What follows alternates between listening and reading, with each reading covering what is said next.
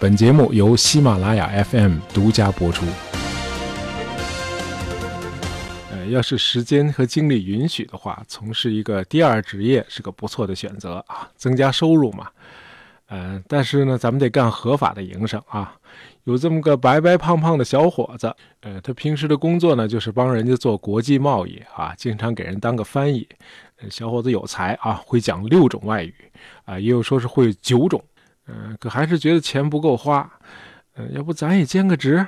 哎，脑瓜一转，他想到一坏主意，去偷别人家的羊，然后拿去卖。哎，咱这第一桶金呢，就取自隔壁老王家的羊。哎，去当个小偷。那在咱们的观念里头啊，比较厉害的小偷啊，都是那个《水浒》里古上早时迁那个形象啊，小巧机敏、灵活。可是咱们说这小伙子呢，体态比较丰满啊，白白胖胖，其实是不太适合从事这个行业啊。结果有一天在偷羊的时候呢，动静闹得比较大，哎，就让人给逮着了。那么这个案子发生在公元七百三十三年的唐朝啊，这个偷羊的胖小伙子叫安禄山。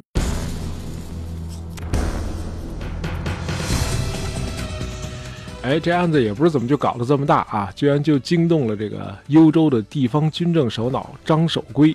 哎，这个幽州呢，就是指现在这个京津冀地区啊。这时候，这个张守珪呢，正在幽州这个地区掀起一场从重从快、依法严厉打击刑事犯罪分子的运动。那这胖小伙安禄山，这不正好撞枪口上了吗？现在正严打呢，您去偷羊去。哎，这张守珪就一声令下，来啊，把这小子给我乱棍打死！那这小白胖子安禄山当然不想就这样死于帐下，哎，于是就大喊：“大夫不欲灭两藩耶？何为打杀禄山？”哎，这意思是领导不想着去消灭呃契丹和西这两股外藩，为什么要打死我安禄山呀？哎，这安禄山说到的这个契丹和西啊，是两股少数民族，当时经常袭扰这个河北这一带地区。张守珪一听，哟呵，你别看一小毛贼，还胸怀祖国，放眼世界呢，什么都知道。哎，于是呢，就动了恻隐之心。这样吧，你就戴罪立功，参加我刚刚组建的特种部队吧。就这样，安禄山摇身一变，哎，从死刑犯变成了政府军中一名侦察兵。哎，这张守珪还真没看错人。这安禄山呢，确实有两下子啊，屡立战功。哎，有时候这个安禄山只带几名骑兵出去一趟啊，就能抓回来好几十契丹的俘虏。这张守珪呢，是个求贤似渴的将军啊，迅速就提拔了安禄山。就这样，安禄山当上了军官。那张守珪呢，还收安禄山做自己的义子。哎，这算是唐朝的一个国际家庭。哎，为什么这么说呢？因为安禄山不是中原人。呃，安禄山他爸爸的国籍按现在说是乌兹别克斯坦，他妈是突厥人。哎，要不怎么会那么多外语呢？因此，在这个《资治通鉴》里，管安禄山叫杂胡。哎，他长得也挺杂胡的啊，又白又胖，头发和胡子都是黄色的。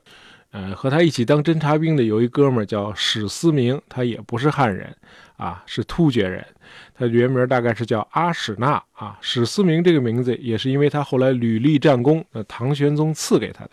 呃，可能还得简单介绍一下背景啊。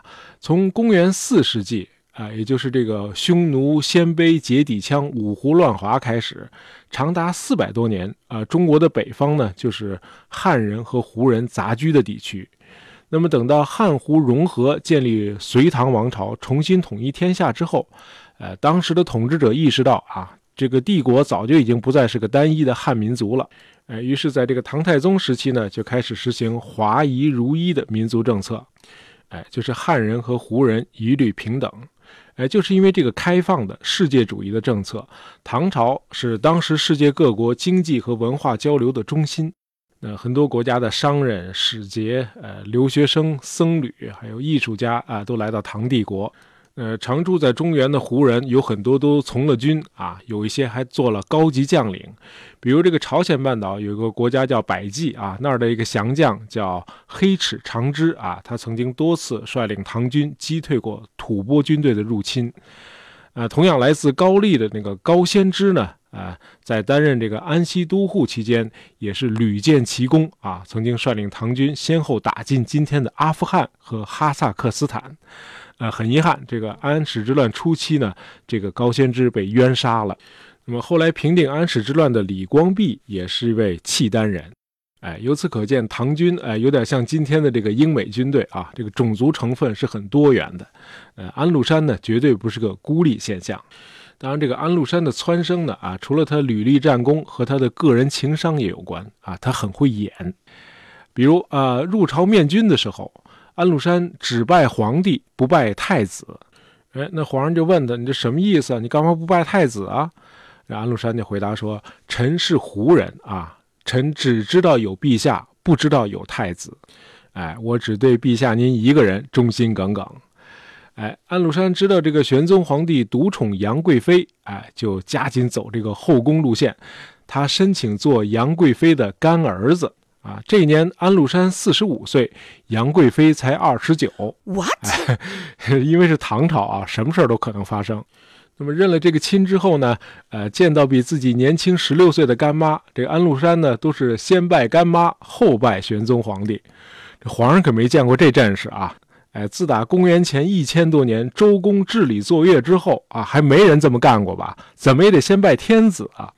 那这安禄山是这么解释的：呃，我们胡人呢，都是先拜母亲，后拜父亲。啊，言下之意就是，啊，咱们不光是君臣啊，还是一家人。你们俩是我的父母。哎，这哥们特别会套近乎。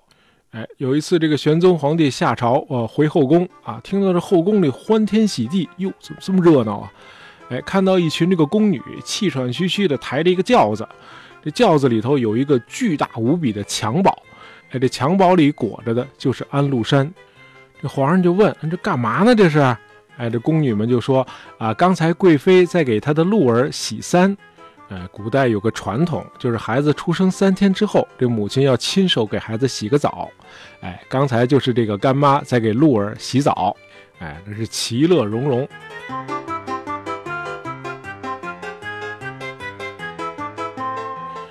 这个安禄山既然和皇家的关系这么好，那后来为什么要造反呢？呃，我相信一开始的时候，安禄山还是很享受被皇帝的这种独宠的，啊，他没想造反。但是随着这个玄宗皇帝一天天的老去，那他安禄山的好日子还能有几天？那真的就很难说了啊。太子李亨继位之后，还能这样对他吗？另外，多次入朝之后，这安禄山发现，这个内地好像真的没什么军队哈，合着这能征善战的部队都在我们这些边关节度使的手里。那如果要造反的话，这技术上是不成问题的。可是皇上待我不薄啊，咱可不能干这缺德事儿。哎，即便有一天要起兵造反，那也得等到皇上百年之后吧。那他后来怎么又没等呢？哎，是因为宰相。呃，安禄山一共经历过三位宰相啊。第一位张九龄是个阅人无数的高级知识分子啊。一提起张九龄，大伙儿会想到他的千古绝句。海上生明月，天涯共此时。哎，这是一位文学素养极高的宰相。呃，张九龄当宰相的时候，有一次正赶上这个安禄山率军去与契丹作战的时候啊，有点冒进啊，瞎指挥，结果导致唐军损失惨重。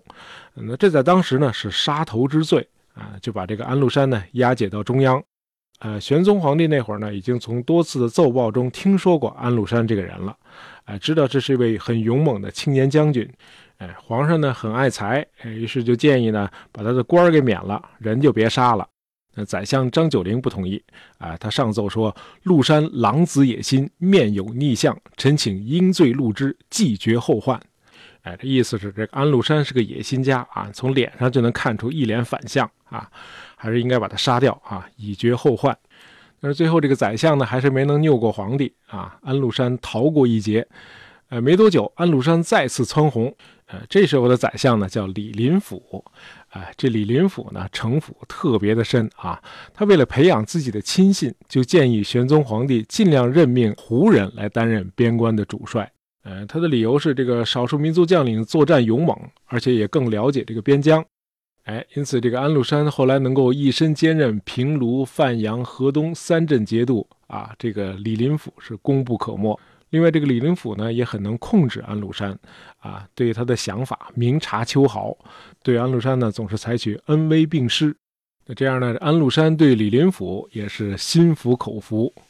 呃，这李林甫手下呢。有一颗正在冉冉上升的政治明星啊，这个人叫杨国忠啊，这哥们是个十足的奸臣，哎，他是这个杨贵妃远房的堂哥。不过，在这个杨国忠入朝之前，杨贵妃都不知道有这么个堂哥啊，这个比较远的亲戚。哎，这杨国忠后来能够官运亨通，主要是因为，哎，他是杨贵妃的三姐那个虢国夫人的秘密情人啊。唐朝那会儿比较乱啊，呃，这安禄山呢是非常的敬畏这个李林甫，但是从来没把杨国忠放眼里。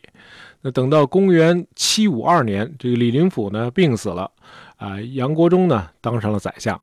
那么当上宰相之后，这杨国忠发现他根本控制不了安禄山，啊，他和安禄山俩人后来还较上劲了。那么，于是这个杨国忠呢，就多次向皇帝进言，说安禄山有谋逆之心，一次一次的跟皇上说，最后呢，闹得满朝都知道安禄山要谋反。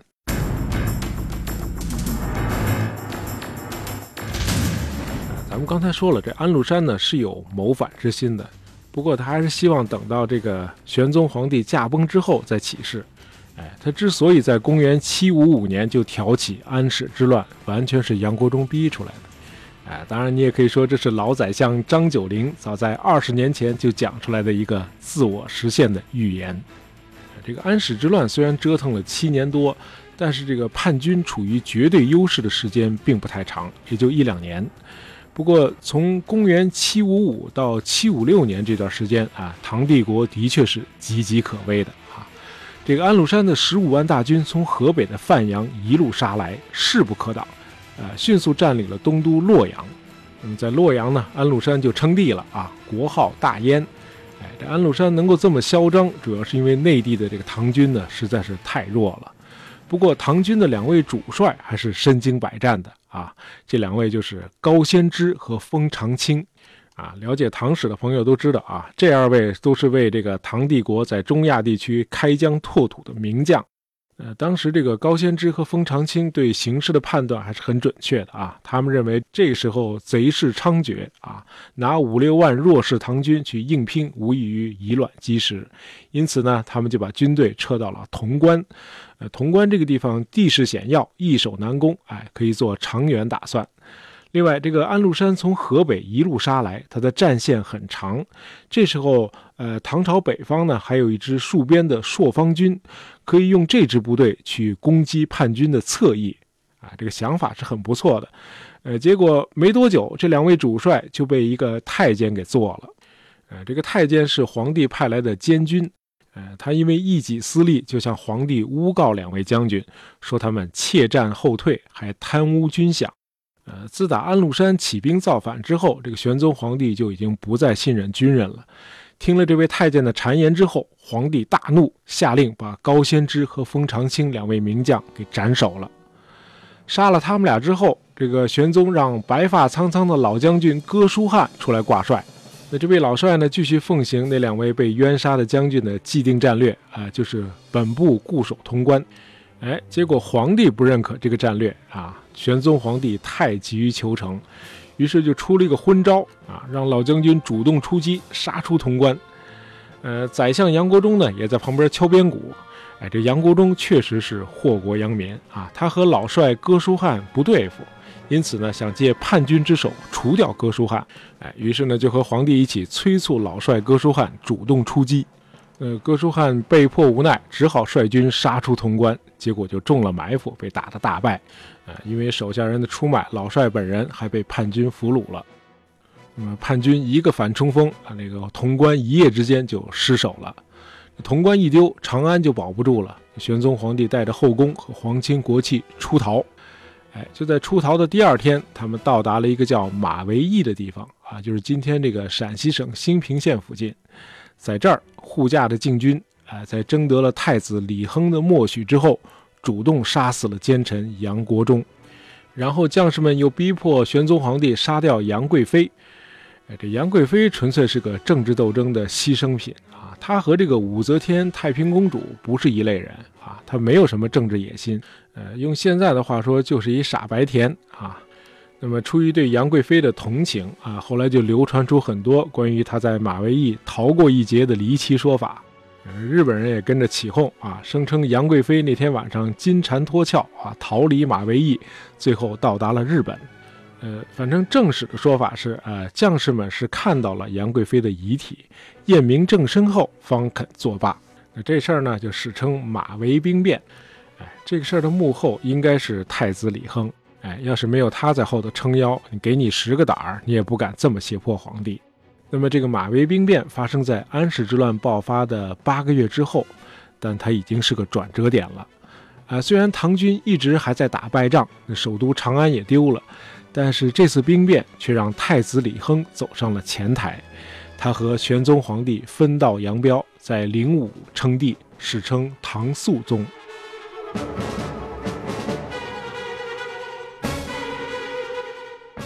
新皇帝赢得了两位杰出将领郭子仪和李光弼的支持。那这二位呢，就是前面说的那个朔方军的统领。那现在这安禄山在干嘛呢？哎，你别看这安禄山善于玩权术，他可不太懂政治。呃，纵观历史，几乎所有的帝国都是靠武力建立的。那安禄山在洛阳建立的那个大燕也不例外，打下来的嘛。但是没有一个帝国是能够靠武力延续下去的。你要想长久统治，你得争取民心。要是大伙儿都跟你对着干，那你就得疲于镇压，那还有什么精力塑造未来呢？因此，压迫只能帮倒忙，你得和民众形成共识。哎，压迫越少，共识越多，你就越成功。那安禄山一文盲，他哪懂这个呀？那这个叛军从河北杀过来，是一路上是烧杀抢掠啊，无恶不作。哎，结果在这个大书法家颜真卿和他的堂兄颜高卿的号召下，失陷的二十二个郡中有十七个郡又归顺了朝廷。这安禄山一看到这情形，哎呦，这气的是暴跳如雷。他本来就有糖尿病，结果这一气呢，病就更重了。他变得异常的暴虐，哎，动辄就毒打下属。那最后就导致一些下属忍无可忍，哎，他们和安禄山的儿子安庆绪共谋，最后杀掉了安禄山。那这样呢？安禄山的儿子安庆绪成了新的大燕皇帝。那不久，这个安庆绪和安禄山的哥们史思明又闹翻了。那史思明就杀掉了安庆绪啊，他成了第三任大燕皇帝。那么两年之后，叛军内部再次内讧，史思明又被他自己的儿子史昭义杀死了。哎，就是说这个安史之乱其实是安禄山父子和史思明父子你方唱罢我登场啊，先后作乱。那么，在整个战争期间呢，这个唐军和叛军都得到了外部力量的支持。那唐军呢，有回纥军队作为盟军，呃，叛军呢是纠合了契丹人。呃，到了公元七六三年，历经七年零两个月的安史之乱，啊，最后以叛军的老巢范阳落入唐军之手，史昭义自缢身亡，落下了帷幕。哎，应该说这个安史之乱呢，只是在一个时期内给唐帝国带来了重大的破坏啊，人员和财产损失都很大。不过这个波及的区域呢，其实是很有限的。由于这个张巡领导的那个气壮山河的睢阳保卫战，叛军始终没有能够深入到中国的南方。那么主要战场呢，就局限在河北、河南、山西和陕西。那安史之乱之后，唐帝国又延续了一百五十年。在这一百五十年里，只有很短的时间啊，唐朝是处于藩镇割据的状态。啊，我个人觉得这个安史之乱给中国带来的最大的变动，更多的是在经济和社会层面。那为了躲避战乱，那人口大批的迁徙到富庶的长江流域。哎，结果在那儿呢，新的耕作方法导致这个唐帝国的粮食生产出现了大量的剩余，于是这个国内贸易呢就兴旺起来了。唐帝国因此还出现了很多以市场为中心的小城市。那么与此相反的是，这个对外交往大不如前了。啊，早在安史之乱爆发前四年，呃，唐军和阿拉伯军队在今天的哈萨克斯坦和这个吉尔吉斯斯坦交界处一个叫达罗斯的地方大打出手。呃，唐军虽然没有打胜，但是丝毫没有失去对中亚地区的控制。可是安史之乱爆发之后，这个中国开始从中亚地区撤退。那这个中国人走之后，这儿就流出了一个真空，哎，伊斯兰文化就开始慢慢的深入。那唐帝国和中亚地区这个深厚的文化联系就被破坏了，呃，东西方交流呢也随之中断。这样呢，中国就从一个世界主义的帝国，慢慢的变成了一个极度内向的国家。好，我们今天简单聊了聊安史之乱啊，这是我们的听友五二幺二 ee 点的题啊，希望你喜欢。啊，喜欢大爷杂货铺的朋友，别忘了订阅我们的专辑，这样就不会错过我们的新节目了。啊，当然也可以在朋友圈分享一下我们的节目。啊，咱们下周五零点再见。